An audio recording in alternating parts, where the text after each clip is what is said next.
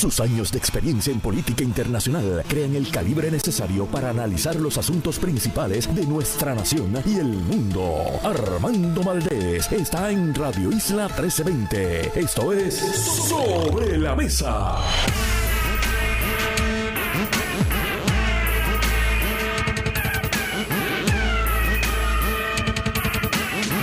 Buenos días Puerto Rico, soy Armando Valdés, usted escucha sobre la mesa por Radio Isla 1320. Hoy sobre la mesa estará con nosotros Kenneth McClintock, ex secretario de Estado, ex presidente del Senado, ex gobernador interino incluso.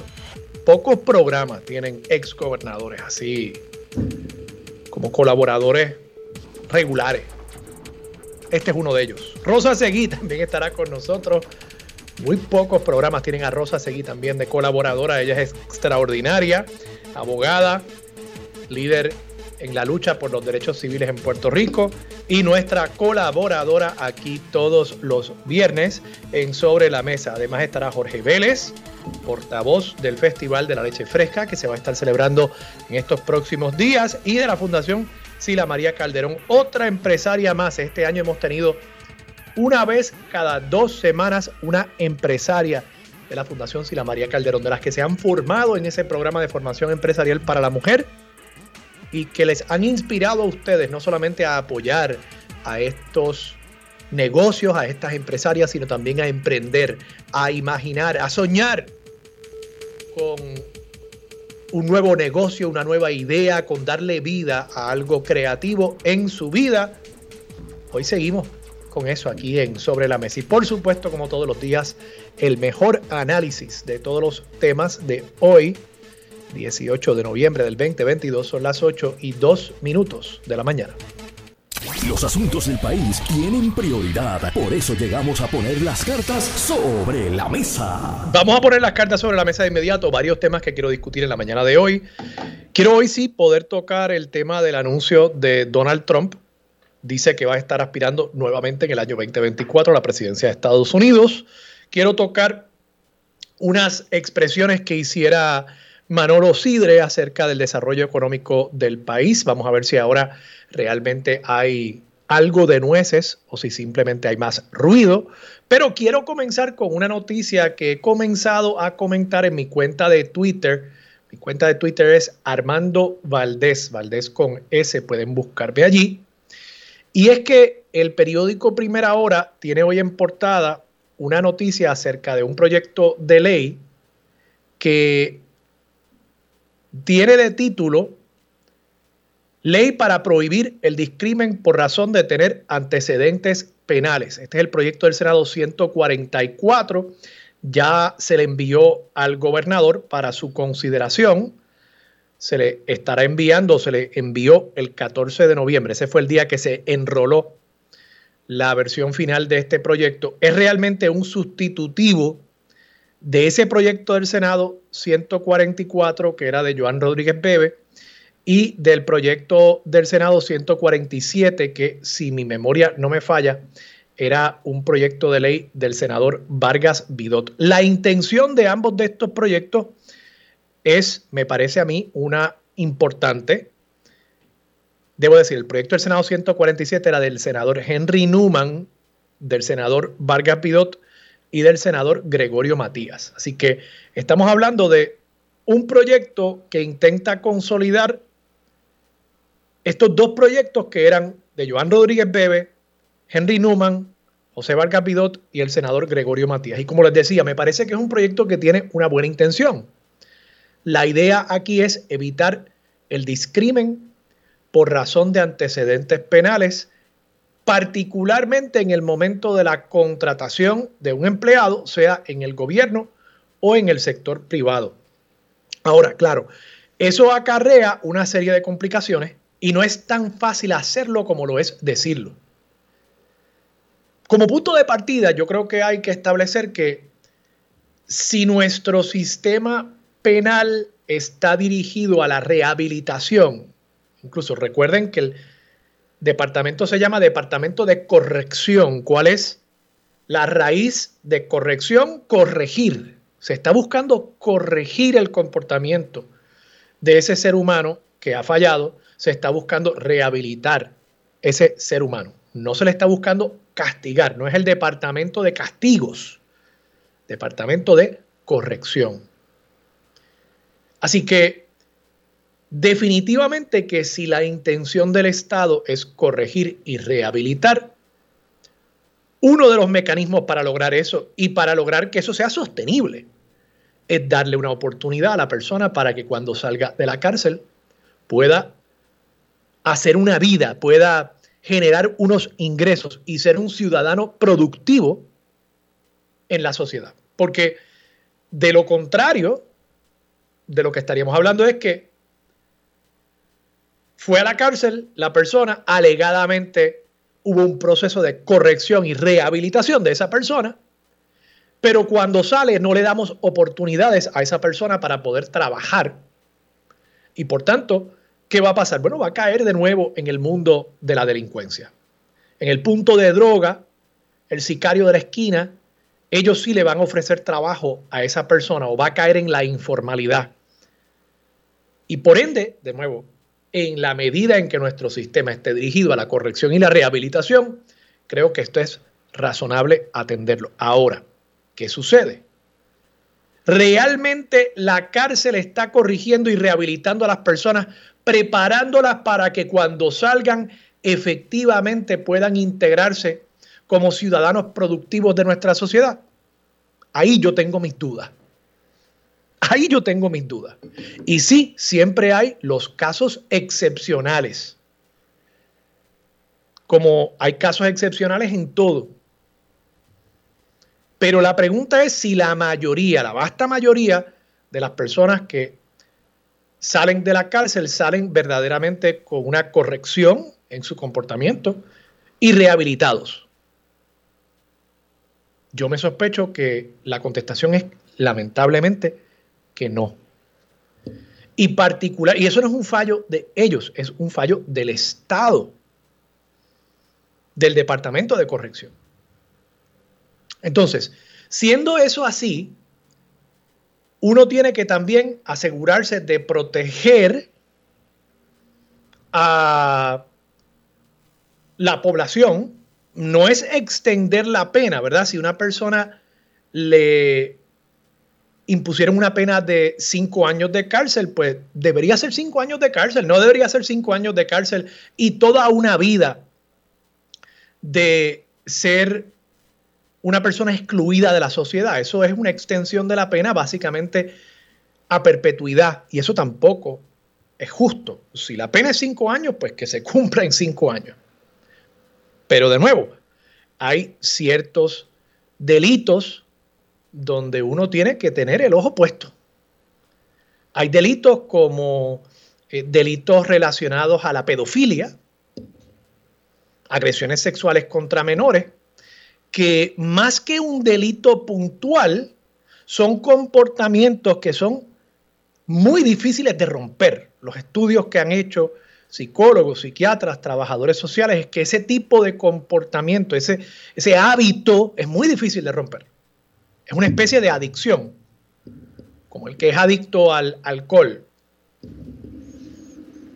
o a las drogas, a los narcóticos, y todos sabemos lo difícil que es romper con esa adicción. Bueno, pues hay ciertos comportamientos delictivos, como particularmente los que tienen que ver con ciertas compulsiones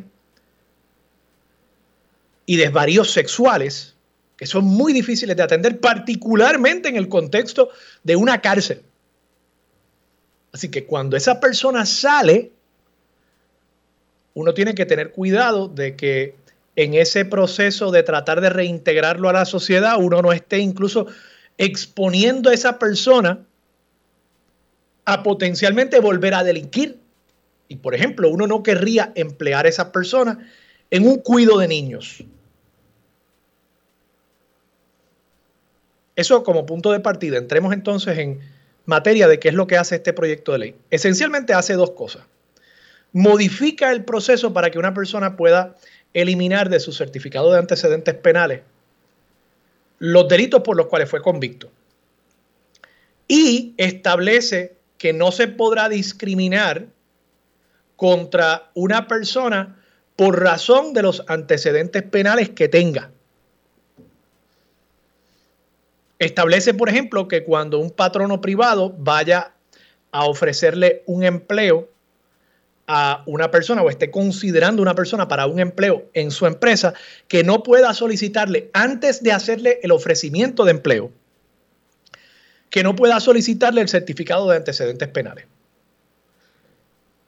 Una vez hace el ofrecimiento de empleo, ahí entonces sí puede solicitar el certificado de antecedentes penales. En otras palabras, la idea es que el patrono, al momento de decidir sobre la idoneidad de esa persona para ocupar el puesto, que esa determinación la tome antes de evaluar ese criterio de los antecedentes penales que pueda tener esa persona.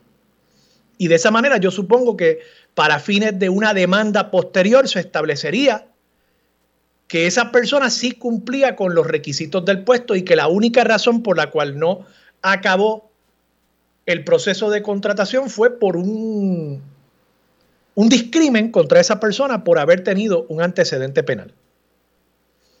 Así que desde el punto de vista de, de diseño, parecería que han diseñado un sistema que permitiría adjudicar y aislar esa razón. Decir, sí, en efecto, mira, estas personas le ofrecieron el trabajo.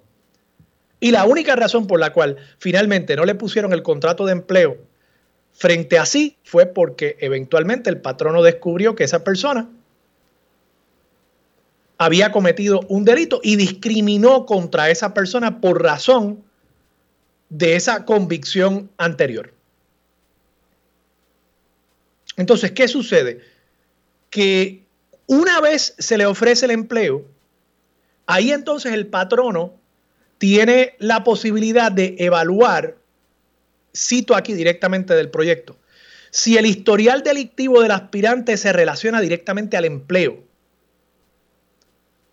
Y en esa evaluación que tiene que hacer, tiene que considerar el tiempo que ha transcurrido desde los actos que llevaron a la convicción, naturaleza y severidad de la defensa, de la ofensa, debo decir, la naturaleza del puesto, incluyendo sus deberes y responsabilidades, la edad del solicitante al momento de cometer el delito, las circunstancias bajo las cuales se cometió el delito y la relación del empleo directa o indirectamente con el delito cometido. Entonces, ¿qué sucede? Y aquí es donde yo tengo mi primer problema con esta ley. Esto se va a convertir para los patronos en algo francamente inmanejable muy difícil de manejar y van a llover las demandas por esto. Porque aquí no se establecen unos criterios específicos. Aquí se establecen unos elementos de juicio que el patrono deberá considerar. Pero al final del día, quien pasará juicio sobre si esos factores se tomaron en consideración correctamente, quien pasará juicio sobre si el patrono evaluó estos elementos correctamente o no, le dio el peso correcto, va a ser un juez. Así que lloverán las demandas por este tipo de discrimen para el cual, de paso, en cuanto a la prohibición del discrimen, no se hace excepción de delito alguno. La única excepción que se hace específicamente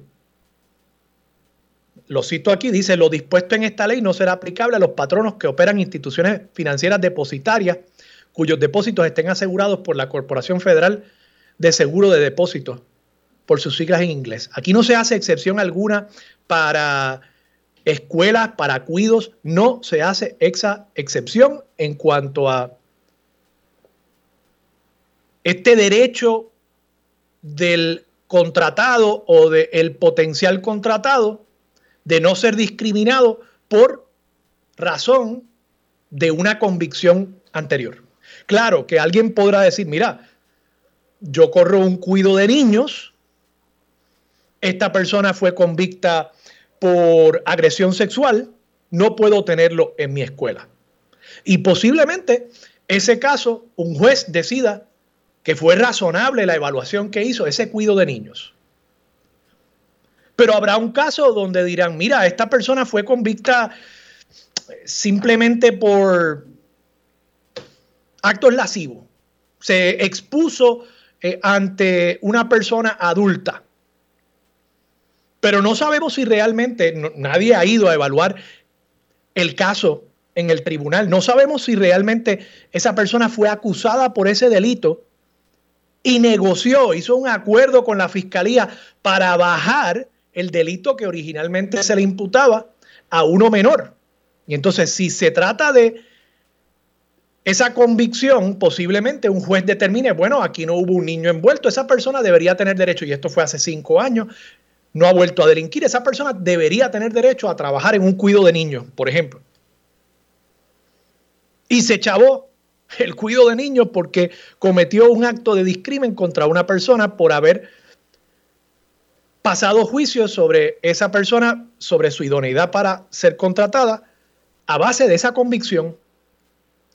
Y yo creo que ahí tenemos un problema. Ese es el primer problema que yo identifico con esta ley, que no hace suficientes excepciones y que esencialmente ahora va a recaer sobre el patrono el tener que justificar una decisión que tomó a partir de la información que tenía y a partir de su lugar de trabajo.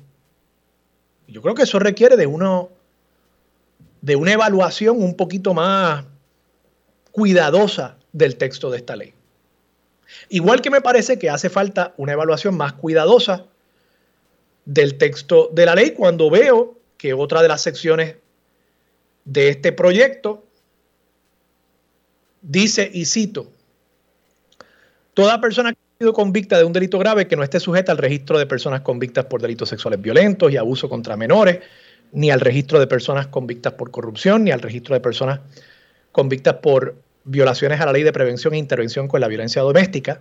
O sea, son personas que han sido convictas, pero no deben estar sujetas a esos registros, esas personas podrán solicitar la eliminación de la convicción del certificado de antecedentes penales. O sea, si usted fue convicta por un delito y no aparece en el registro de personas convictas por delitos sexuales violentos, pues usted puede entonces solicitarle al comisionado del negociador de la policía que le eliminen ese delito de su certificado de antecedentes penales. Ahora, continúa ese artículo. O que haya sido convicta por alguno de los siguientes delitos, asesinato, tentativa de asesinato, crímenes de lesa humanidad, depravación moral, agresión sexual, pornografía infantil, corrupción. Y el problema aquí es la redacción. Toda persona que haya sido convicta por alguno de los siguientes delitos podrá solicitar del comisionado del negociado de policía de Puerto Rico la eliminación de la convicción. O sea, yo sé lo que ellos estaban tratando de, hacer, estaban tratando de hacer excepción de estos delitos y decir, no, el delito de asesinato, el delito de tentativa de asesinato, no podrá ser eliminado del certificado de antecedentes penales. Pero eso no es lo que dice ahí. Lo que dice ahí es como si se estuviera enfatizando que estas personas específicamente que fueron convictas por estos delitos podrán solicitar del comisionado de la policía que le eliminen esa convicción. Y lo peor del caso es que entonces en el próximo párrafo dice, en caso de que la persona que haya sido convicta por un delito grave no solicite la eliminación de dicha convicción ante el comisionado del negociado de la policía de Puerto Rico, la convicción se eliminará automáticamente en un término de cinco años. ¿Cuál es mi problema? Bueno, que ahí no hacen excepción alguna. Ahí hasta los que estén en el registro de personas que han cometido actos de agresión sexual,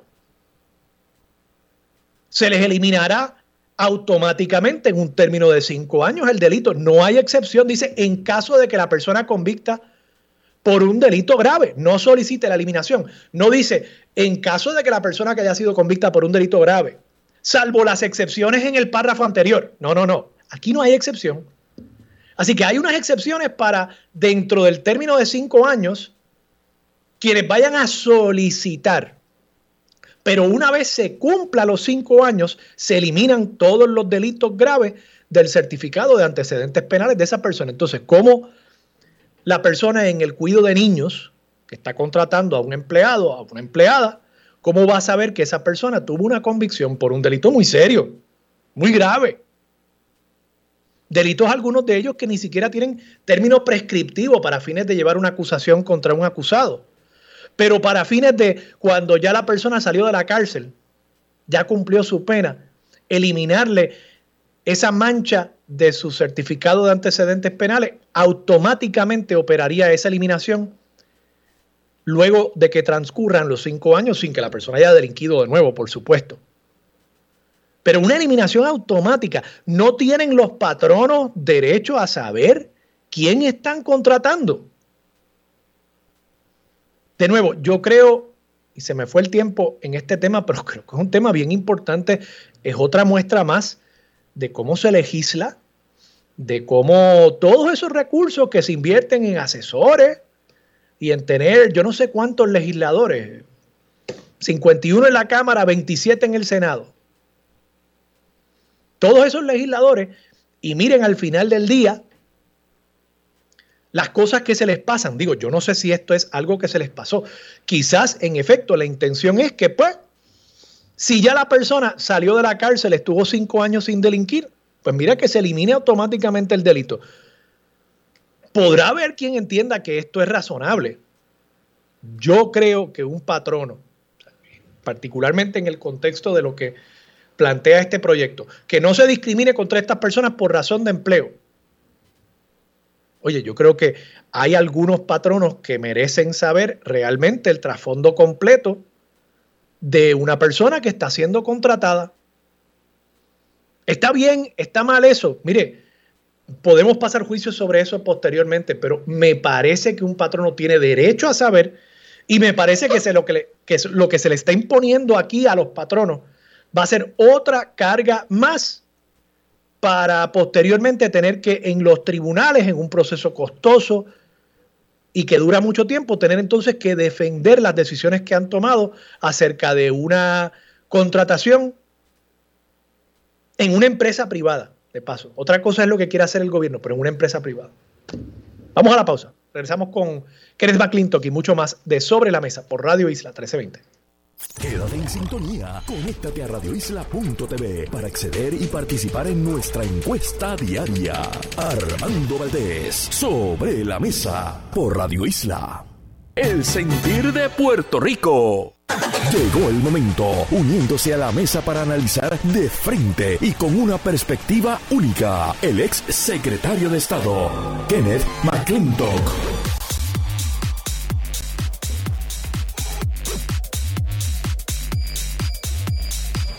Regresamos hoy, Armando Valdés. Usted escucha sobre la mesa por Radio Isla 1320 y a esta hora se sienta a la mesa Kenneth McClintock. Kenneth, buenos días, ¿cómo estás? Un placer estar contigo, aunque sea a la distancia. Kenneth, cuéntame, ¿qué te pareció las elecciones de medio término? Yo creo que. Yo creo que fueron un triunfo extraordinario. Un poquito sorprendido, no sé cómo tú habrás quedado. Sí, yo creo que, que, fue un triunfo extraordinario para el Partido Demócrata. Retuvieron el control del, del Senado y dependiendo de lo que ocurra en Georgia, pues podría expandirse en, un escaño a 51. Hay una gran diferencia entre 50 y 51, y es que eh, con 50 asientos las comisiones quedan empatadas. Y entonces, si hay un empate de votación en una comisión, el proyecto baja al floor sin recomendación de que se apruebe o no se apruebe. Este, mientras que si hay 51, pues entonces... Eh, los demócratas toman el control de, las comisiones, o sea, aparte de elegir al, al presidente de la comisión, eh, tienen un, escaño más en cada comisión y eso pues permite que, sea más decisiva la, función de ellos en el cuerpo legislativo. En la Cámara eh, eh, ganaron los republicanos, pero el, el número total de escaños que recibían los republicanos parece que no va a pasar de 2.25 como mucho. Este, quiere decir que no van a tener más que, qué sé yo, 5 o 7 votos de ventaja en una delegación que está sumamente dividida, de donde hay un Freedom Caucus que tiene veintitantos o treinta miembros que van a estar eh, negociando cada voto que ellos den, empezando por el voto que les está pidiendo Kevin McCarthy para convertirse en speaker. ¿Tú crees que esto le dé poder de negociación particularmente a algunos líderes más conservadores del Partido Demócrata? Mm, podría haber algo, pero eh, los demócratas han demostrado mucha, mucha unidad en los pasados dos años y mi impresión es que eso va a continuar porque este, ellos no tienen nada que buscar con los republicanos y tienen mucho que buscar con la Casa Blanca. Así que la Casa Blanca va a tener más, más poder de persuasión con los congresistas demócratas para que se mantengan en línea. Este, y estamos viendo que entre los líderes emergentes del Partido Demócrata que van a prevalecer con, poder en la Cámara eh, son líderes que han sido disciplinados y que van a exigir eh, disciplina. Ahí no va a haber mucho espacio para la Alexandria Ocasio Cortés de la vida, que le gusta tener su propia agenda y que, según yo lo veo, está siendo rechazada precisamente porque es demasiado extrema y porque es demasiado indisciplinada. Más o menos el mismo problema que tenía Luis Gutiérrez cuando estaba en el Congreso, que nadie lo respetaba mucho, porque aunque llevaba muchos años en el Congreso, hablaba mucho de Puerto Rico, pero la gente lo veía como una persona que tenía agenda propia y que era demasiado maverick, que era demasiado eh, manisuelto este, cuando llegaba el momento de votar.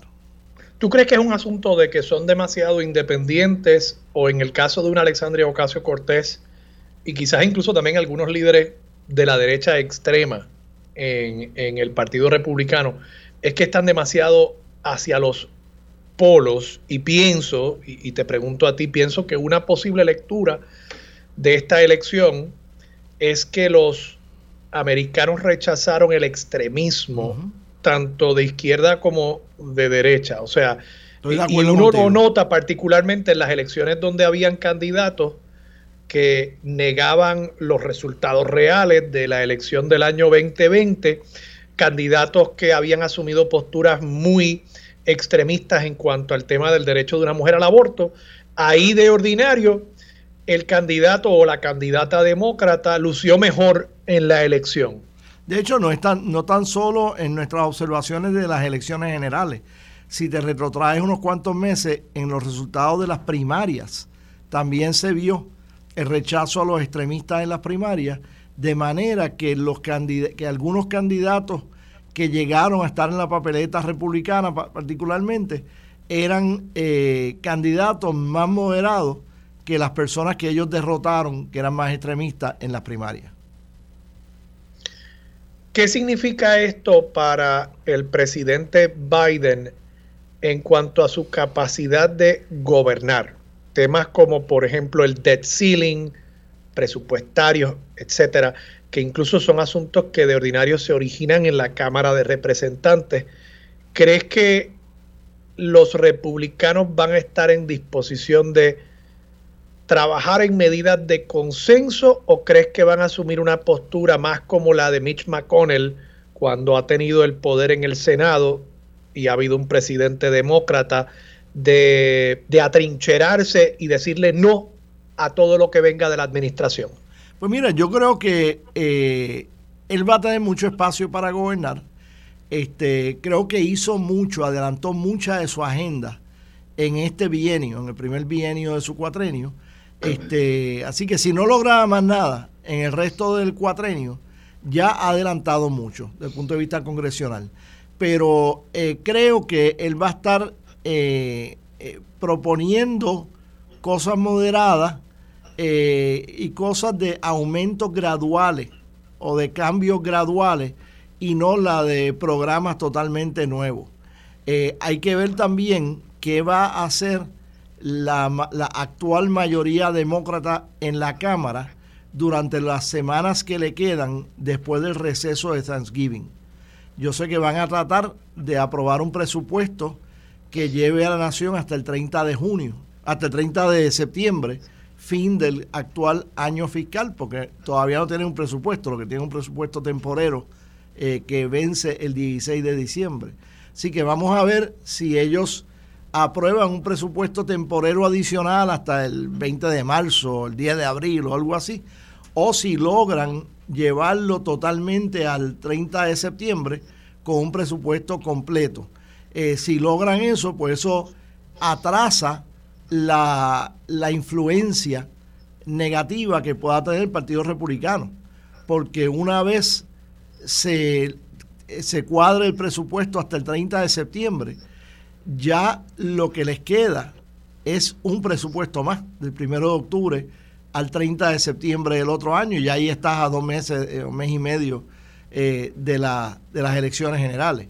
Este, así que eso podría reducir la influencia de los republicanos. Vemos también que Mitch McConnell, al derrotar a Rick Scott, se convierte en una alternativa un poco más moderada. Fíjate que ayer él hizo expresiones sumamente generosas sobre, eh, sobre Nancy Pelosi. En la Cámara casi no hablaron bien de Nancy Pelosi en el lado republicano, pero Mitch McConnell sí hizo expresiones eh, generosas y patrióticas en torno a, a Nancy Pelosi. Así que él se está acomodando como una versión más moderada de sí mismo eh, para el próximo, los próximos dos años. ¿Quién es el próximo líder del Partido Demócrata en la Cámara? O sea, si Hakeem hubiese una mayoría en el 2025, Steny Hoyer. Hakeem Jeffries.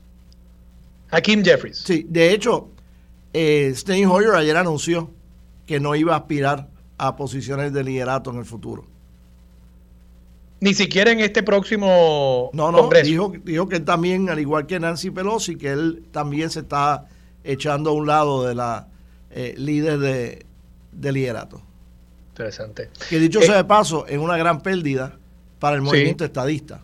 Porque bueno, yo creo que para Puerto Rico en general, Steny Hoyer ha sido, me parece, más allá del tema eh, de la estadía, creo que Steny Hoyer ha sido un, gran aliado de Puerto Rico también. sí, sí, sí.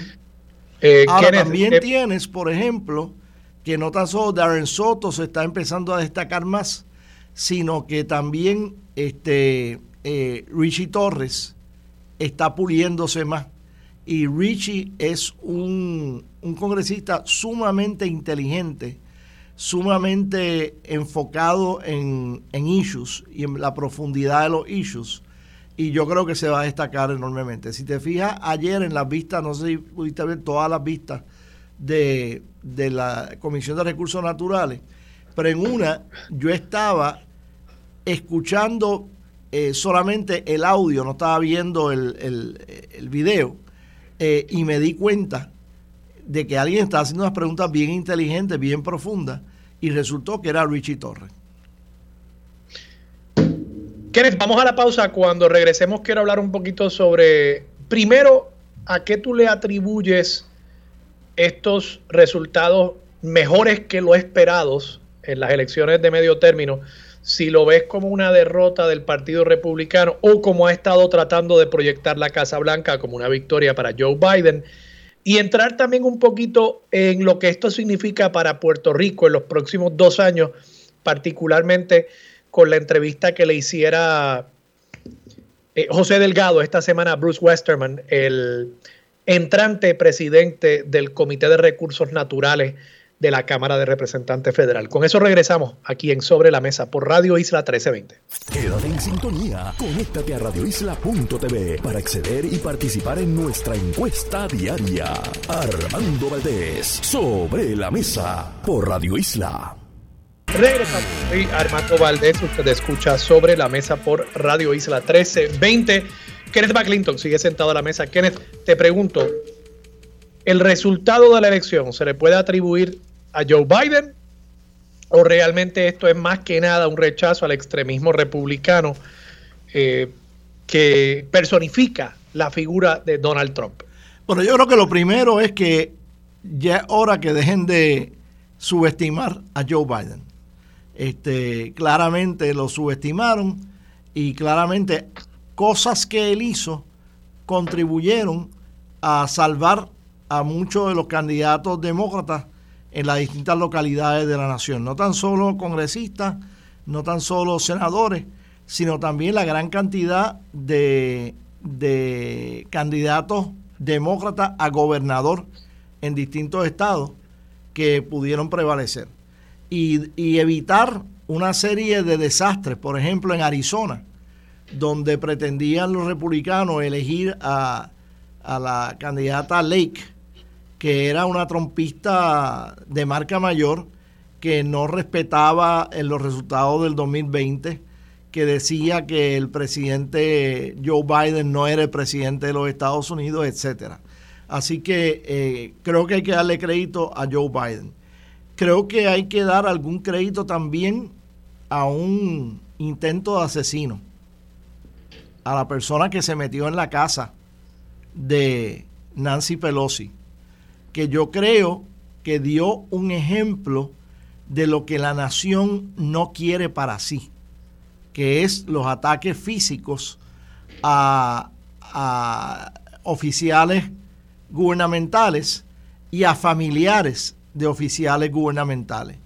Y eso pues se dio en una fecha puntual que le recordó a todo el mundo lo que estaba pasando. Hay que darle crédito también a los republicanos, porque la cantidad de republicanos que osaron eh, criticar a Nancy Pelosi después de ese incidente, que hablaron mal del, esposo de Nancy Pelosi, llevó a muchos americanos a decir, espérate, espérate, espérate. Esto es lo que queremos para sustituir a los que están en el poder ahora mismo.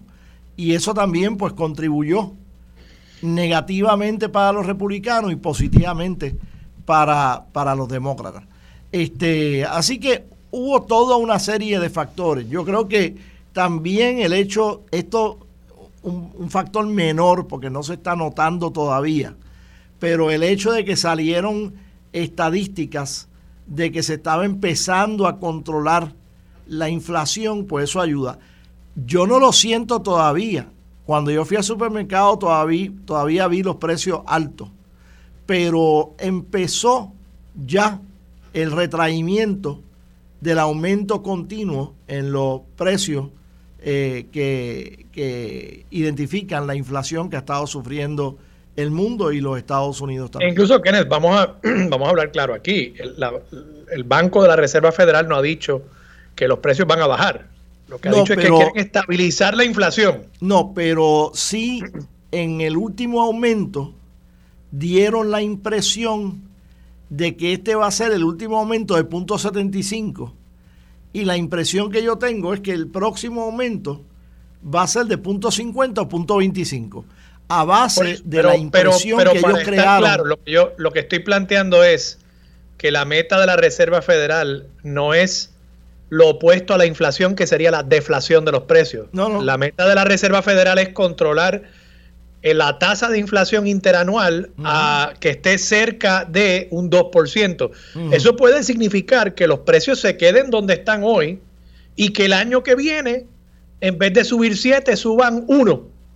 Pero no es que, estaba, eso que estaba diciendo, de que, de que se vaya controlando la, la tasa de aumento en los precios. Eso todavía no se percibe, pero ya se está hablando de eso.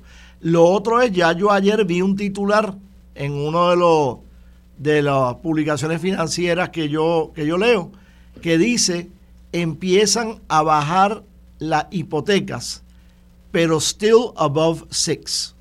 O sea, todavía está por encima del 6%, pero ya empezaron a notarse reducciones en, en la tasa de interés de la hipoteca, que ya había llegado a un promedio de 7.06% a nivel nacional y ayer pues estaban diciendo empezó a bajar, pero todavía están por encima del 6.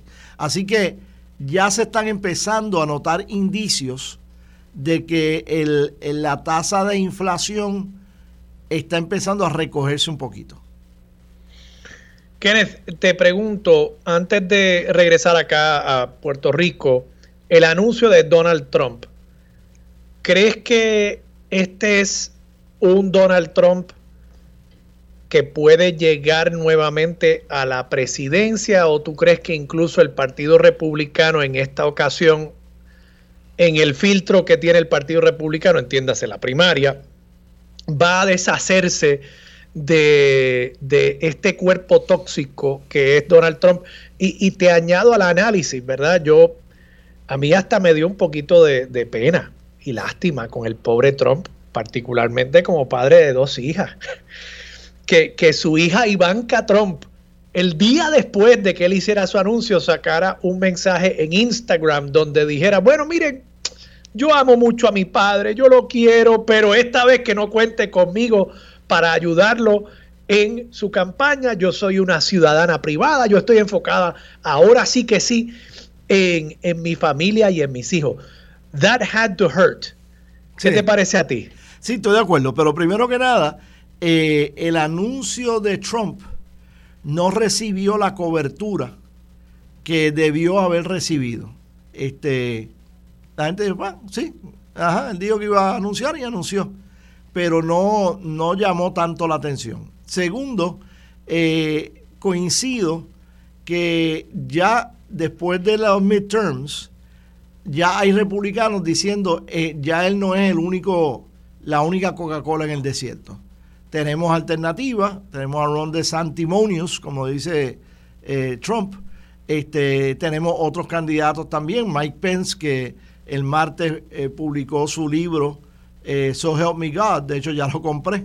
Yo no acostumbro comprar ese tipo de libro, pero este quiero leerlo para ver la, la perspectiva de él en aquellas cosas en que no está de acuerdo con Trump.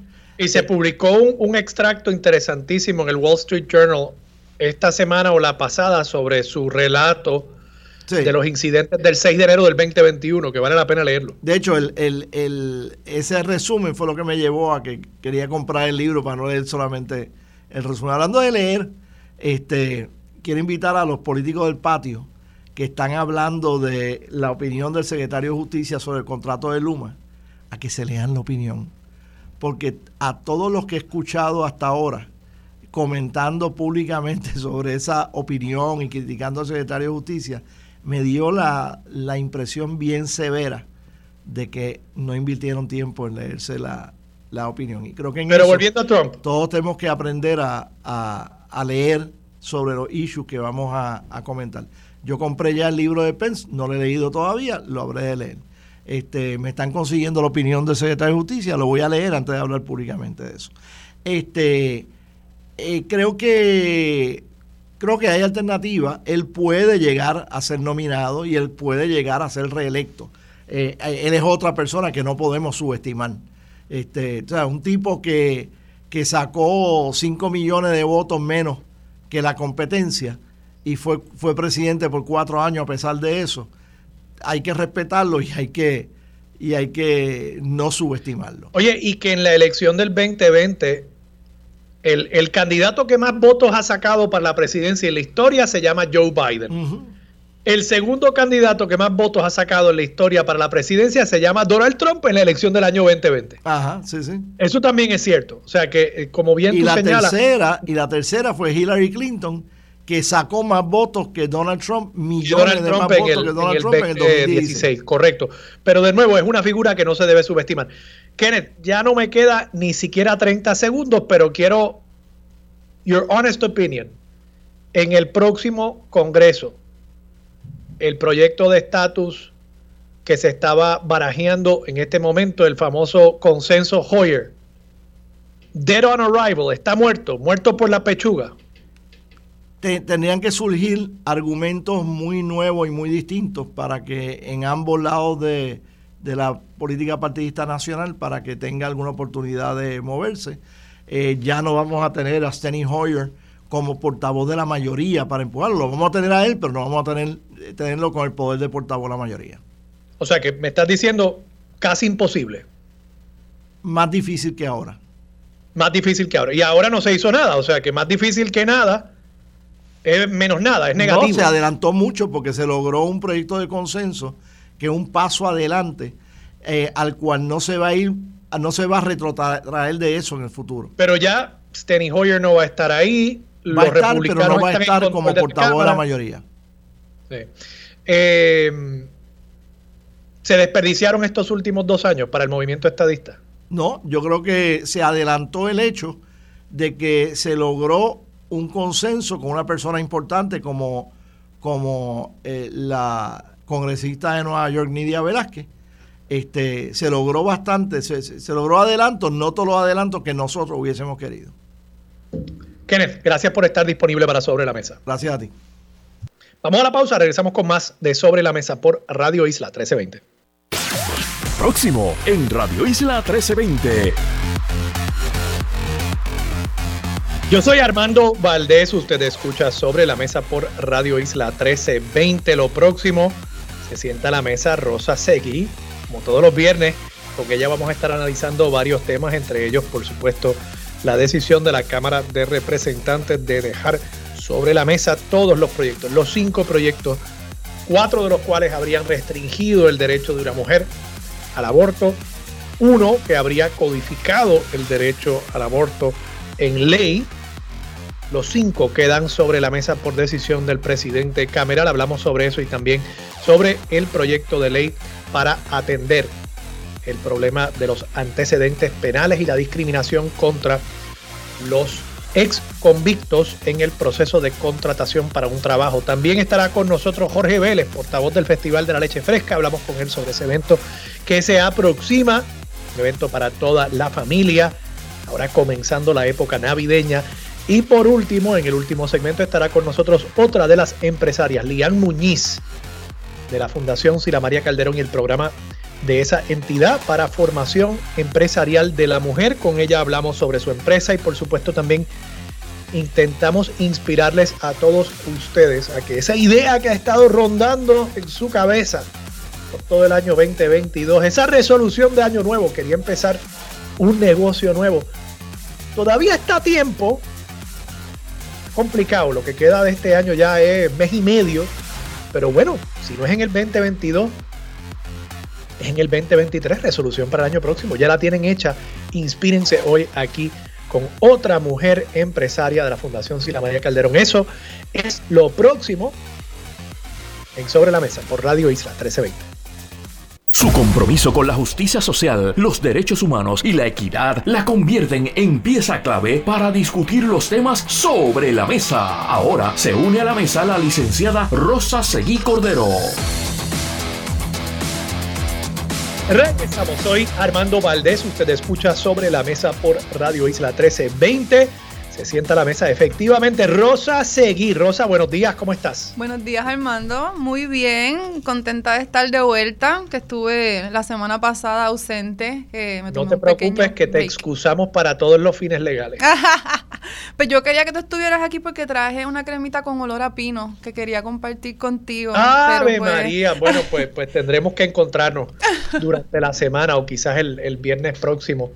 Eh, que el viernes próximo, de paso, hay programa. Yo sé que el viernes próximo es el día después de Acción de Gracias, pero aquí en Radio Isla, salvo contadísimas excepciones, no tenemos días de vacaciones, salvo contadísimas, esa es la verdad, digo.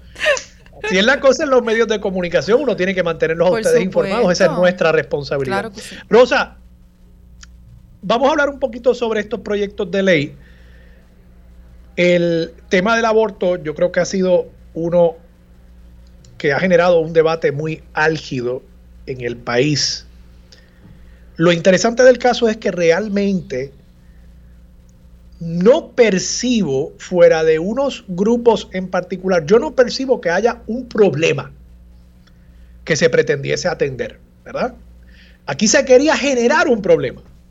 Y se quería generar un problema para fines políticos partidistas, porque esto le conviene a Proyecto Dignidad que se esté debatiendo y que el debate no sea uno científico, sino que sea uno sensacionalista. Todos recordaremos aquella imagen de la senadora Rodríguez Bebe sosteniendo en brazos lo que ella decía era un modelo de un feto.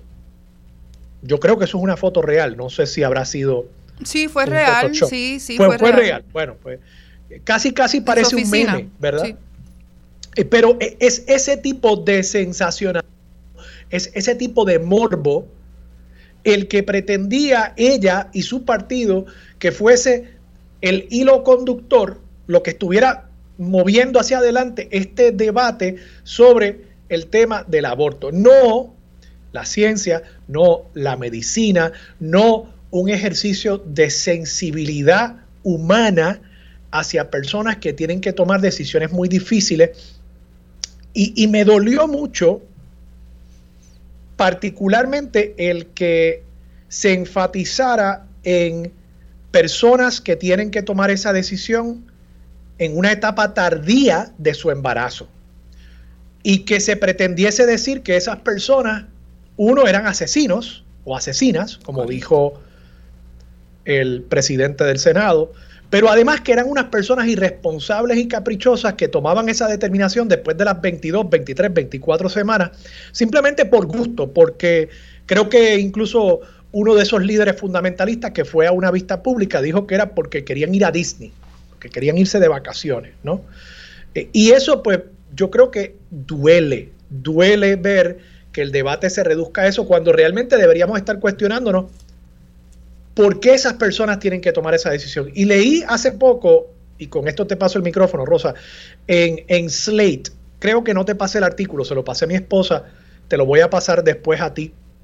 Y era una persona que decía, yo, una mujer que estaba embarazada con gemelos y le identificaron que uno de los dos fetos tenía unas condiciones que muy probablemente implicaban que eh, iba a no ser viable y podría incluso poner en peligro al otro feto. Y esta que sí era viable. Pero que habían unas posibilidades con cierto cuidado médico, etcétera, de que pudiese sobrevivir. Y ella tomó una determinación, y mira lo interesante del caso, e, e, esto sucede antes de las 22 semanas cuando le dan esa noticia. Ella toma la determinación de intentar salvar ambos fetos porque sabía que tenía todavía la posibilidad futura de poder terminar ese embarazo, el de ese feto, en un momento posterior durante una etapa más adelantada de su embarazo. O sea, ella dio tiempo, sabía que tenía el tiempo para poder tomar esa decisión muy difícil posteriormente. ¿Y sabes lo que sucedió? El feto se recuperó, el feto sobrevivió y hoy ella tiene gemelos. Y ella dice, yo tengo gemelos porque tenía ese procedimiento como un procedimiento médico que si yo lo necesitaba lo tenía ahí disponible en una etapa adelantada del embarazo. Y ella dice, si se elimina eso, muchas personas enfrentadas con un diagnóstico como el que me dieron a mí en una etapa temprana del embarazo, muchas personas lo que van a hacer es terminar el embarazo más temprano porque piensan que no van a tener, y en algunos estados no van a tener el derecho a tomar esa decisión por razones médicas más adelante en el embarazo. Y yo dije, Dios mío, esto es una perspectiva que aquí no hemos siquiera analizado y porque, bueno, porque hemos insistido en el sensacionalismo, en el amarillismo y en el, en el morbo. Rosa. Son muchas cosas pasando. Eh, sí, no existe ningún problema eh, de, de, salubridad, eh, ni en la práctica de la medicina, ni de las terminaciones de embarazo. Existe un reglamento específico hace más de 10 años. y yo creo que eh, lejos de provocar que más personas eh, se unieran a esa alianza viciosa que se creó de eh, sectores del Partido Popular, del PNP y de Proyecto Dignidad que presentan esta legislación 693, que es la que hablamos, que muy resumidamente pone una fecha de corte para practicar abortos a las 22 semanas, ha servido para educar.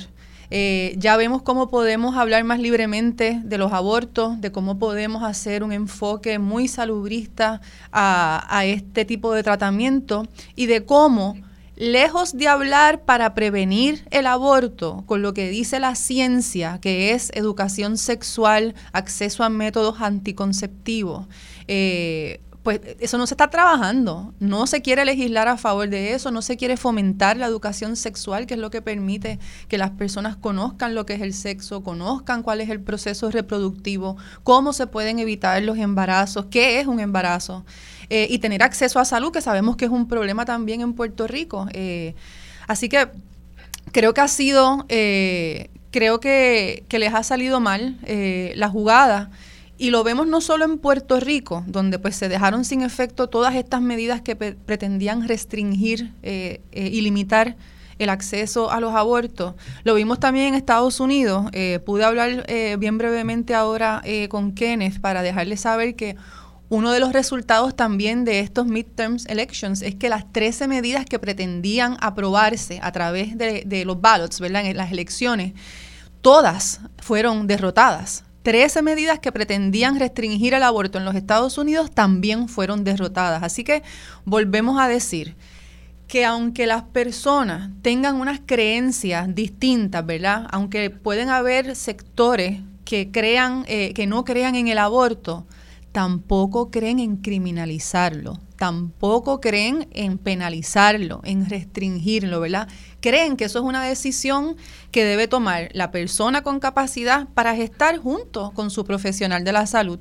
Y yo creo que estas vistas fueron eh, muy educativas porque fue eh, la vez donde más personas que son expertas en medicina, ginecólogas, el colegio de cirujanos en Puerto Rico, médicos cirujanos, eh, tenemos también a OBGYN, o sea, la ciencia, el Departamento de Justicia, el Departamento de Salud, todos unánimemente cuestionaron la razón para una fecha de corte de viabilidad. Eh, y tengo que ir más allá, ¿verdad? El, Departamento de Salud, el secretario de Salud dijo que no había ningún eh, argumento clínico ni científico para esa fecha de corte y el Departamento de Justicia dijo que no, desde el 1976 el Tribunal Supremo de los Estados Unidos ha rechazado utilizar ningún término de tiempo para establecer viabilidad porque eso no lo pueden legislar, eso le toca, ¿verdad?, a cada circunstancia, eh, cada cuerpo y, la, y a los avances tecnológicos y de la medicina.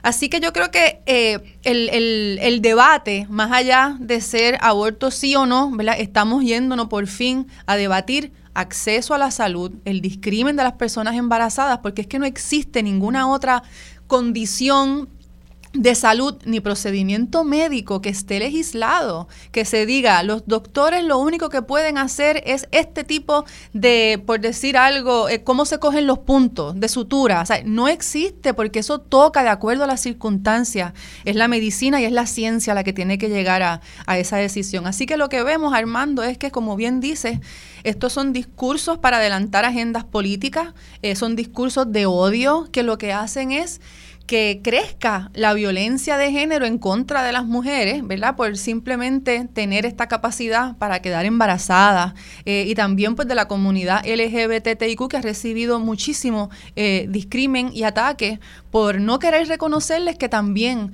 hay personas eh, de la comunidad que tienen capacidad para gestar.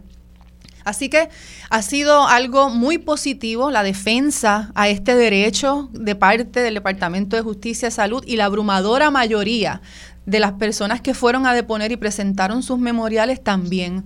Así que yo creo que esto sirvió para demostrar que no, que es solo un sector minoritario, aunque estridente, quien está tratando de hacer creer que existe un problema en relación a las terminaciones de embarazo, lo que no es cierto, y que es la responsabilidad únicamente de las mujeres, el embarazo, y como bien dices, ¿verdad? Eh, tristemente eh, escuché esa, esa aseveración de que las niñas eh, hacen embarazo porque quedan preñadas y no pueden ir a Disney. Eso yo también lo escuché y es terrible, ¿verdad? Eso es degradante.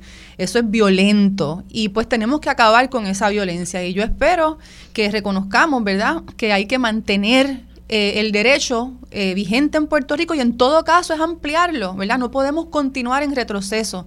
Por eso decimos que no es eh, pro-choice o pro-life, es pro-choice o anti-choice. Son los antiderechos o los pro-derechos. no es pro-vida, es quitarnos un Estado de Derecho que nos asegura acceso adecuado a cuidado de salud en todo el embarazo. O sea, tenemos que, ver qué es lo que estaba pasando aquí. A una mujer embarazada le estaban privando el acceso directo a salud sin restricciones y sin límites durante todo su embarazo. Así que el, la controversia nunca fue aborto sí o no. Aquí lo que se está es jugando con la salud de las mujeres y la persona gestante y agraciadamente estamos en victoria y estamos celebrando y estamos muy contentas de que se hayan derrotado todos esos, esos proyectos. Fíjate, tú dices algo Rosa, y, se me ocurre que esto es como si en Puerto Rico eh, fuésemos a prohibir la cesárea. Correcto. Vamos a decir que prohibiéramos la cesárea, eh, porque por alguna razón, eh, digamos, de ideología o religiosa, dijéramos que todos los embarazos tienen, o todos los nacimientos tienen que ser vaginales, naturales. eh, y dijéramos, no, el, cortar el cuerpo de una mujer, podrían haber incluso eh, algunas denominaciones religiosas que, piensen eso, que cortar el cuerpo eh, es, es un pecado. Y entonces que nosotros prohibiéramos la cesárea, porque no creemos en eso. Pues, ¿cuál sería el efecto? Bueno, que habrían mujeres que perderían esos embarazos, que habría mujeres que posiblemente perderían sus vidas, eh, porque no habría forma de, salvarle la vida eh, si un bebé eh, no está posicionado para, para nacer de forma, entre comillas, natural, ¿verdad? y, y pues lo mismo sucede con otro procedimiento médico que en muchos casos no es simplemente algo electivo, es médicamente necesario. Sí, dirían que la cesárea es antinatural, ¿verdad? Que es algo que escuchamos, que no es lo natural. Sí. Eh, y por tanto, entonces, entonces la terminación de embarazo es un procedimiento médico. Y particularmente, lo irónico de esto es que hay personas bien intencionadas que se han convencido de que particularmente es horrendo el aborto cuando es en, un, en una etapa adelantada del embarazo. Y, yo le contesto a esas personas de nuevo, es que usted, usted está partiendo de la premisa de que ese eh, aborto, de que esa terminación de embarazo la está haciendo la persona por capricho. Y, yo, digo, yo, obviamente yo no he estado eh, embarazado, eh, pero he estado con una persona que ha estado embarazada dos veces y, yo sé lo difícil, no en carne propia, pero, pero lo viví. Yo, yo conozco lo difícil, lo doloroso, lo eh, a veces angustioso también puede ser y es un proceso feliz, pero también conlleva muchos sacrificios para la mujer o la persona gestante. Y pensar que esa persona de pronto, caprichosamente, a la semana 30 decide, ah, quiero terminar el embarazo. No, yo no puedo concebirlo y no puedo ver cómo hay personas que creen eso si, si a su vez esas personas fueron madres o si esas personas como yo han sido compañeros de una persona que es madre y la acompañaron a través de ese proceso. Piénselo por un momentito. Esos, esas terminaciones de embarazo, precisamente en etapa adelantada, son las que más razón tienen para ser médicamente necesarias, no es por capricho. Y, yo quisiera que la gente entendiera eso. Digo, no es que ninguna sea por capricho, ¿verdad? No es que ninguno sea eh, una determinación que uno toma ligeramente, pero, pero quisiera romper particularmente con ese estigma en esa etapa adelantada, porque ahí es particularmente cuando no hace sentido lógico el argumento. Ese, ese es lo que se trata de, traer con el 693, ¿verdad? Irse a esa etapa adelantada como para hacer creer eh, que, sí, que es eh, intencional, que, que es... Eh, como dice, por capricho, por, por las cosas que yo escucho, no las quiero ni repetir, ¿verdad? pero la, lo que estamos haciendo es interfiriendo con el cuidado médico y eso no se está haciendo eh, con ninguna, por ninguna otra razón y solo se hace discriminatoriamente en contra de las personas que tenemos capacidad para gestar. Así que estamos en una desventaja total ¿no? y, agraciadamente, pues legislativamente no se pudo eh, poner esos tropiezos, restricciones y limitaciones al cuidado médico que debe incluir el aborto. ¿Verdad? Pero el punto es que no haya restricciones, porque si recuerdas, Armando, el 693 también imponía este tipo de carpeteo a los médicos y entonces pues hace que menos quieran entonces cuidar de mujeres y personas embarazadas en etapa tardía.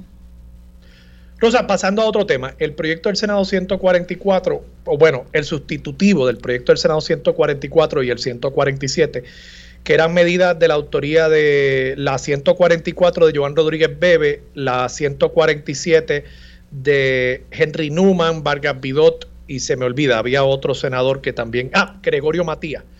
Eh, esas dos medidas y este sustitutivo tienen la intención de que se tipifique un discrimen en la contratación laboral por razón de antecedentes penales. Yo encuentro que la intención es positiva, pero creo que hay unos problemas en la redacción de la medida. Yo me sospecho que esa medida va a tener que regresar a, a, la legislatura. Hay unas excepciones, por ejemplo, que no se leen como excepciones eh, y otros asuntos, pero, pero además yo creo que aquí le estamos imponiendo una carga al patrono privado de tener que probar conforme a cinco criterios que establece el proyecto, probar que el delito que cometió la persona tiene alguna relación con el trabajo que se le ofreció a esa persona, para entonces poder justificar el que no se contrate a la persona. Y, yo te, te, planteo, ¿no? Que primero, me parece que la carga al patrono eh, puede que sea muy onerosa y que esto genere un montón de demandas y que esto sea una bonanza para los abogados laborales.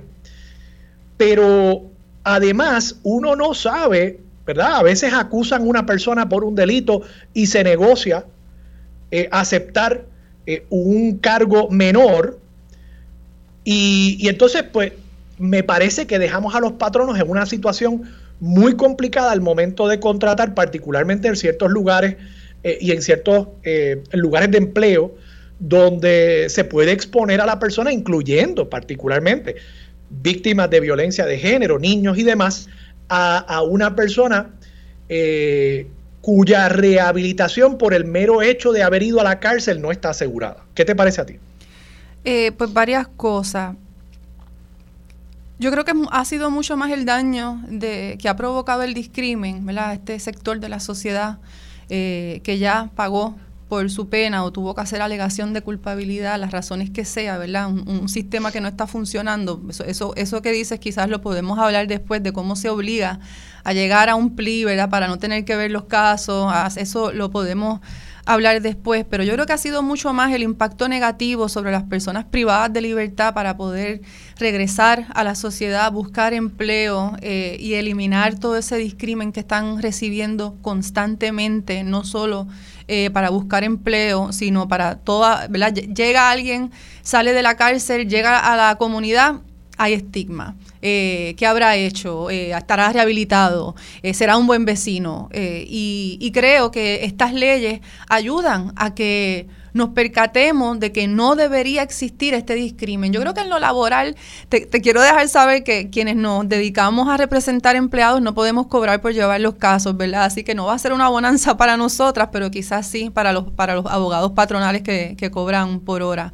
Eh, y en cuanto al aspecto de lo que puede suceder, yo creo que un patrono tiene un término probatorio para poder establecer y, evaluar a todo su, su personal y determinar si puede cumplir o no con, las funciones de, de, su trabajo y si puede permanecer trabajando. Así que creo que eliminar esa traba, igual que nos pasó a las mujeres cuando se prohibía el discrimen por embarazo, de que entonces no podemos contratar eh, mujeres y pudimos eh, demostrar que sí, que, que es favorable para el, el sector laboral contar con más mujeres en todas las posiciones. Eh, lo vamos a ver también con las personas privadas de libertad y vamos a poder eh, darnos cuenta que no debería existir ese tipo de discrimen eh, ni esas preocupaciones que sé que son genuinas, a, Armando, ¿verdad? Tú no lo traes aquí por traerlo, yo, yo, sé que son unas preocupaciones genuinas, pero yo creo que debemos dar, darle paso existen disposiciones legales en el Código Penal, ¿verdad?, que prohíben la recontratación en el gobierno y demás. Así que tenemos como quiera esas garantías que existen que, prohíben que personas que fueron encontrados en fraude, eh, depravación moral, puedan trabajar. Pero en el caso de las que son permitidas, a mí me parece correcto. Rosa, gracias por estar disponible para Sobre la Mesa. Encantada. Nos vemos el viernes próximo. Ya, ya el viernes próximo estamos de lleno en la época navideña. Tremendo de lleno en la época navideña después de Acción de Gracia. Nos veremos el viernes, gracias. Vamos a la pausa, regresamos con más de Sobre la Mesa por Radio Isla 1320. Quédate en sintonía, conéctate a radioisla.tv para acceder y participar en nuestra encuesta diaria. Armando Valdés, Sobre la Mesa por Radio Isla. Regresamos hoy, Armando Valdés, usted escucha Sobre la Mesa por Radio Isla 1320. De paso, Rosa Seguí me pidió que anunciara Día Internacional de Conmemoración en memoria de las víctimas de transfobia. Día Internacional de Conmemoración en memoria de las víctimas de transfobia. 20 de noviembre del 2022, entiéndase, esto es este domingo, se va a estar celebrando una vigilia a las 6 de la tarde en el Parque Luis Muñoz Rivera en Puerta de Tierra. Ya lo saben, están citados para el Día Internacional de Conmemoración en memoria de las víctimas de transfobia. Este domingo, vigilia en el Parque Luis Muñoz Rivera a las 6 de la tarde. Y bueno, hay evento, ya está por supuesto comenzando la época navideña y en la época navideña pues hay muchas, muchas actividades que se celebran para abrir la época navideña y para celebrar todas esas tradiciones puertorriqueñas que tan arraigadas están en nuestro pueblo. Para hablarnos precisamente de una de esas actividades está con nosotros Jorge Vélez, portavoz del Festival de la Leche Fresca. Buenos días, Jorge, ¿cómo estás? Muy bien, gracias a Dios, Armando. Gracias por estar disponible para Sobre la Mesa. Jorge, cuéntame, ¿de qué se trata el Festival de la Leche Fresca? Bueno, el Festival de la Leche Fresca es el festival que nosotros venimos haciendo por los pasados 20 años y es un agradecimiento al público en general por el apoyo que nos han brindado durante eh, toda la trayectoria, ¿verdad?, de, la leche fresca, por hacer la leche fresca un componente principal en su mesa, en su, en su diario vivir, y es, y es una fiesta para ellos, es una fiesta para el pueblo, es una fiesta para, para todo, todos estos componentes que, nos ayudan a fortalecer nuestra industria. ¿Cuándo y dónde es esta actividad? Esta actividad precisamente, como usted mencionó, es, este fin de es este fin de semana abriendo, ¿verdad? La temporada navideña con el Día de Acción de Gracias y todos estos eventos. Este 19 y 20 de noviembre y se celebra en el Coliseo Pancho de Ida Gatillo, donde los hemos hecho por los últimos por los últimos años. Ciertamente los pasados dos años pues no se pudo dar por, por la situación de la pandemia y este año venimos con mucho ánimo para ver si podemos retomar esos dos años perdidos y celebrarlo con todos los que allí se presenten.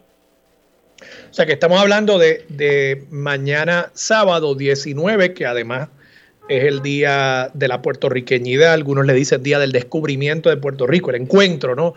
Entre Europa y los pueblos indígenas aquí en Puerto Rico.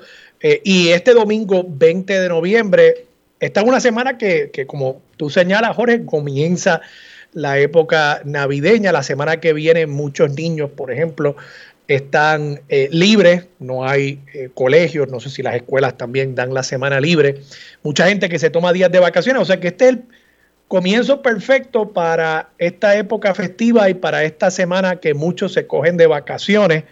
Eh, ¿Tiene algún costo la actividad? Ah, no, no, para nada, es completamente gratis. Este, todos los eventos que se celebren, vamos a tener artistas, como ya sabes, vamos a tener artesanos, vamos a tener actividades precisamente para los niños, este Chabún, el Trotamundo, eh, atención, atención. Eh, va, a estar muy ameno, va a haber, va a haber para todos, para grandes, para chicos, para adultos, eh, un, un, festival que queremos disfrutar con todo, con todo Puerto Rico en agradecimiento una vez más por el apoyo que nos han brindado. Jorge, ¿y cuándo comenzó este festival? ¿Cuándo, cuándo dio inicio y, cuál es el, propósito original de celebrar este Festival de la Leche Fresca? Mira, esto lleva celebrándose ya 20 años. Eh, es un festival, es el escenario perfecto, ¿verdad?, para demostrar la importancia de esta industria, la aceptación que hemos recibido de parte de todos nuestros consumidores y es un arduo trabajo de, de, mucha gente, comenzando desde los ganaderos que son el punto principal de, este evento, luego pasa a las plantas elaboradoras y finalmente pues llega el consumidor eh, que, que, nos han preferido por la calidad verdad de nuestra leche fresca y que ha sido un producto que hemos servido el 100% para todo nuestro país en los pasados años. Oye, y te pregunto, ¿la, ¿la industria lechera sigue siendo la principal industria agrícola de, Puerto Rico en cuanto a el, tamaño, los empleos, el, ingreso agrícola que genera? Yo recuerdo que hace unos años era así. Sí, se ha mantenido así. Eh, hemos, hemos, hemos pasado, ¿verdad?, por, por varias situaciones. Es una, es una eh, empresa agrícola que está muy regulada, eh, tiene muchos controles y eso pues nos ha permitido también eh, seguir el, lado de la calidad, la frescura y, y, el reglamento para que, que todos sigamos cumpliendo con estos datos que nos siguen y nos perpetúan en la posición que tenemos. O sea, estamos muy regulados y es una industria que, que nos da esa viabilidad para, para mantenernos. Y, emplea a, miles de personas en Puerto Rico, ¿correcto? Eso es así. No tengo el número eh, exacto de, de todos los que somos, pero sí somos, somos una industria grandísima en este país. Jorge, en cuanto a, a, calendario de actividades, presentaciones artísticas, ya mencionaste algunos eh, artistas, por ejemplo, atención, atención, el amigo Víctor eh, y, todo su equipo eh, de atención, atención, que van a estar presentándose para niños. ¿Qué otras actividades van a haber? ¿Cuándo tú le recomiendas a las familias que pasen por allí? Pues mira, vamos a tener música, artesanos, comidas típicas, rodeo, y, yo los invito a que pasen este fin de semana y que también entren a la página de www.lechefresca.com y ahí están todos los detalles a las horas que cada artista se va a presentar y, y, todo lo concerniente a, este evento que es tan importante para nosotros. ¿Cuál es la página de internet de nuevo? www.lechefresca.com Y ahí está el itinerario de actividades de del festival para que cada cual pues pueda decidir a qué hora quiere pasar por allí con, su familia, ¿no? Eso es así. Eh, te pregunto, eh, eh, Jorge, ¿algún, ¿algún mensaje adicional al público que nos está escuchando sobre este Festival de la Leche Fresca con el cual abrimos, abrimos la época navideña? Bueno, exhortarlos nuevamente para que vayan a disfrutar de este festival este fin de semana en el complejo deportivo Pancho Dávila. Eh, desde las 10 de la mañana vamos a estar hasta las 10 de la noche. La entrada les recuerdo que es gratis. Habrá música, artesanos, comidas típicas, rodeo y, un compartir con todos los que se acerquen. Oye, antes de irnos, mencionaste rodeo. Yo nunca he ido a, un rodeo. ¿Cómo, es eso? Mira, eh, esto es bien, de verdad bien, bien divertido y llama mucho la atención. Eh, durante el rodeo hay varias actividades eh, de, rodeo, inclusive hay uno para niños muy, muy bonito que es que sueltan una novilla y los y los niños la tienen que, que atrapar, ¿verdad? La tienen que coger. es muy divertido, este, lazan la, las novillas o por la cabeza y las patas, diferentes eventos, diferentes eventos, pero muy bonitos. Muy bien.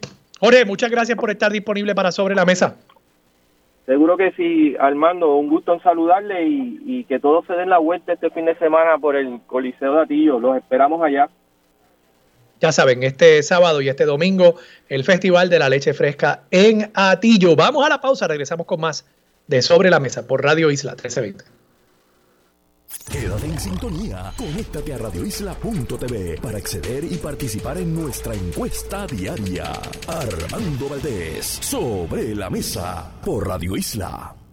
Regresamos, soy Armando Valdés, usted escucha sobre la mesa por Radio Isla 1320 y a esta hora se sienta a la mesa Lian Muñiz, empresaria del programa de formación empresarial para la mujer de la Fundación Sila María Calderón y el Centro para Puerto Rico. Lian, buenos días, ¿cómo estás? Buenos días, todo bien y ustedes.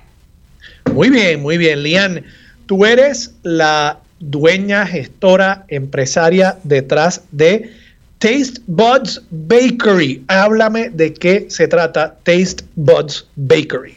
Pues Taste Buds Bakery es una repostería en línea dedicada a la confección de galletas, de las Chunky Walkie Cookies. La, Chunky Perdóname, perdóname, espérate, dijiste eso muy rápido. ¿La Chunky qué? Chunky Walkie Cookies. Aquí tengo, aquí tengo. Chunky Monkey Cookies, ok. Sí, Chunky Walkie. Eh, son galletas grandes de 6 onzas que combinan textura. Afuera son más crunchy y, y adentro son más suavecitas. Y es solamente un sabor, o sea, o, Chunky Monkey es el estilo y entonces puede haber una Chunky Monkey de fresa, de chocolate chip, de lo que sea. Sí, es, eh, Chunky Monkey es el estilo. Son 14 sabores disponibles. Tengo sabores clásicos como chocolate chip, pistacho, guayaba y pues sabores de temporada que van cambiando según la temporada. Y, tu repostería se enfoca específicamente en ese tipo de galletas. Es correcto, solo galletas. Cuéntame, ¿cómo decidiste dedicarte a esto? ¿Cuál es tu historia como empresaria? Bueno, pues como muchos de nosotros, durante la pandemia fui cesanteada de mi segundo trabajo. Tenía una idea desde el 2015, con mucho miedo a lanzarla y bien cómoda en donde estaba. Pues al enfrentarme a ese reto, decidí sacarle esa idea de la cabeza y pues entonces hacer las pruebas y lanzarme en medio de la pandemia y pues crear lo que fue el concepto de la galleta. Tú tienes eh, dos, o sea, tenías en aquel momento dos trabajos. En aquel momento tenía dos trabajos, actualmente sigo con uno de ellos, pero pues al verme con tanto tiempo libre y pues con esa idea que estaba, como yo digo, engavetada, pues decidí aprovechar, tirarme, o sea, sacar un poquito de coraje y, hacer, hacer esa idea realidad. Y pues ahí fue que nació la Chunky Boki Cookies y pues... ¿Tus dos trabajos eran en el sector privado o en el sector público? Actualmente tengo uno en el sector público y el otro era en el sector privado. Y fuiste cesanteada de ese en el sector eh, privado. y entonces ahí es que decides emprender. ¿Cómo ¿Cómo decidiste específicamente que te ibas a dedicar a este producto? Bueno, yo tengo un bachillerato en gerencia culinaria y siempre me ha gustado la repostería. El trabajo que me cesantearon era de repostería, así que pues no podía dejar caer mi pasión aparte de y pues decidí, dije, lo tengo que hacer, es el momento. Te pregunto, eh, ¿cómo llegas a la Fundación Sila María Calderón? A la Fundación Sila María Calderón llego porque, pues, gracias a Dios, ellos tiraron una convocatoria. Yo andaba buscando, porque a pesar de que mi bachillerato en gerencia culinaria, no tenía esa parte de emprendimiento, de saber cosas claras de, de lo, cómo montar un negocio en Puerto Rico. Y pues andaba buscando mucha información y doy con la fundación. Cuando casualmente llegó a lo que son las páginas de la fundación, me doy cuenta que tenían una convocatoria eh, de desarrollo empresarial y ahí pues yo dije, no me queda nada más que solicitar qué puede pasar. Y pues solicité, em, me llamaron, me hicieron básicamente una entrevista, eh, yo le expliqué lo que era el producto, la idea y todo esto, lo que necesitaba, y eventualmente ellos me aceptaron y pues cogí, eh, tuve, estuve en el taller de ellos. ¿Y, qué fue lo más que te ayudó de esa gestión? ¿En qué año fue que, que yo entraste? Ay, perdón. No, no, no. ¿En qué año entraste en el, del, del 2021, de la del primer cohort online. Así que estábamos en esa, en, plena pandemia. En plena pandemia fue que entonces lo tomamos las clases totalmente online, fue en el 2021. Y desde ese momento ellos no me han dejado. Y la empresa eh, comenzó en el 2020. Correcto. Y cuando dices que no te han dejado, ¿qué quieres decir por eso? Eh, la mentoría siempre ha estado, los eventos, ellos siempre, el apoyo, cualquier duda, cualquier pregunta, ellos siempre están ahí, eh, ya sea para aspectos legales, aclaración, eh, dudas que tenga, siempre están disponibles a ayudarnos. ¿Y qué es lo más valioso que has aprendido de ese proceso? Yo diría que una de las cosas es el compromiso que y el, y el, y el no tener miedo, el compromiso que la, que, la, que la fundación tiene con nosotras y también el no tener miedo a preguntar, a, a, aprender, son de las cosas más valiosas. Sí, o sea, perderle, perder, perder el miedo a que uno eh, no lo sabe todo. Exacto, y ver el apoyo de, de personas que, que, uno no conoce, que, que creen en, en, uno, que creen en el proyecto de uno, eh, es otra cosa espectacular. Qué bien. Y las galletas Chunky Monkey que vende Taste Buds Bakery, me dijiste que era una repostería en línea, o sea, no, no tienes una presencia física en este momento. Eh, la presencia física es para recogido. El taller es un taller de producción, puedes recoger en lo que es en el área de San Juan, en Miramar, eh, en un horario específico o envíos por correo, tanto a Puerto Rico como a Estados Unidos. Y el recogido es en Miramar porque en Miramar es donde está tu taller de, producción. Sí, es correcto. Te pregunto, personas que quieran ver y, y descríbenos un poco algunos de los eh, de los sabores, eh, de las variaciones de temporada que tiene eh, y dónde podría las personas en este momento ver el menú actual que tiene. Actualmente tengo un especial por lo de Acción de Gracias. Viene siendo el tradicional pecan pie, pero en vez de ser una, base de pie regular, pues es base de galleta. también tengo sabores como los de calabaza, de zanahoria, que son los de temporada que van a estar hasta el 30 de noviembre. Sabores un poquito más tradicionales que son, como, como yo le digo, los signatures son eh, s'mores, white choco macadamia, eh, tengo eh, guayaba con chocolate blanco también. Esos son básicamente de los sabores top. Y pues puede conseguirnos en tastebudsbakerypr.com.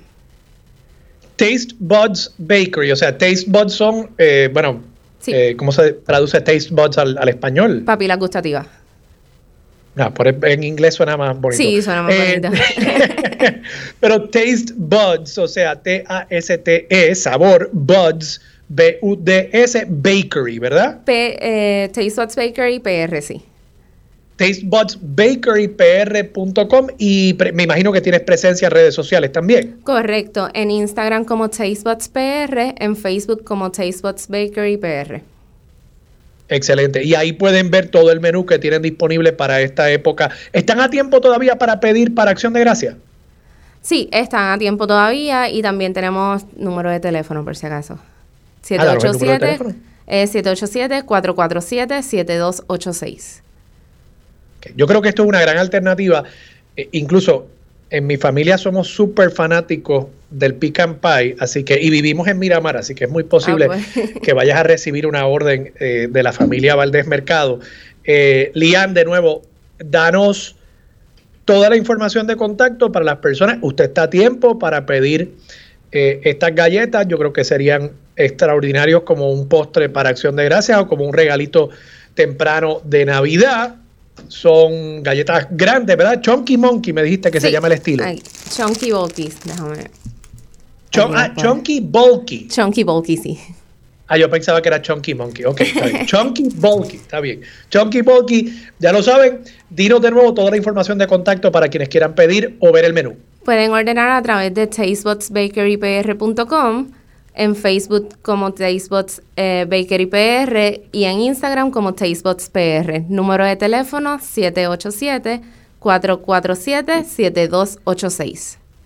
Lian, muchas gracias por estar disponible para Sobre la Mesa. Muchas gracias a la Fundación Sila María Calderón por siempre traernos estas historias de inspiración y superación y por siempre estar ahí para seguir desarrollando empresarias y empresarios en Puerto Rico. Hay que apoyar a estos empresarios y tenemos que inspirarnos nosotros a gestionar también nuestros sueños y echar para adelante. Muchas gracias, Lian. Muchas gracias. a la Fundación. Vamos a la pausa. Regresamos con Mili Méndez. Dígame la verdad, es lo próximo aquí en Radio Isla 1320.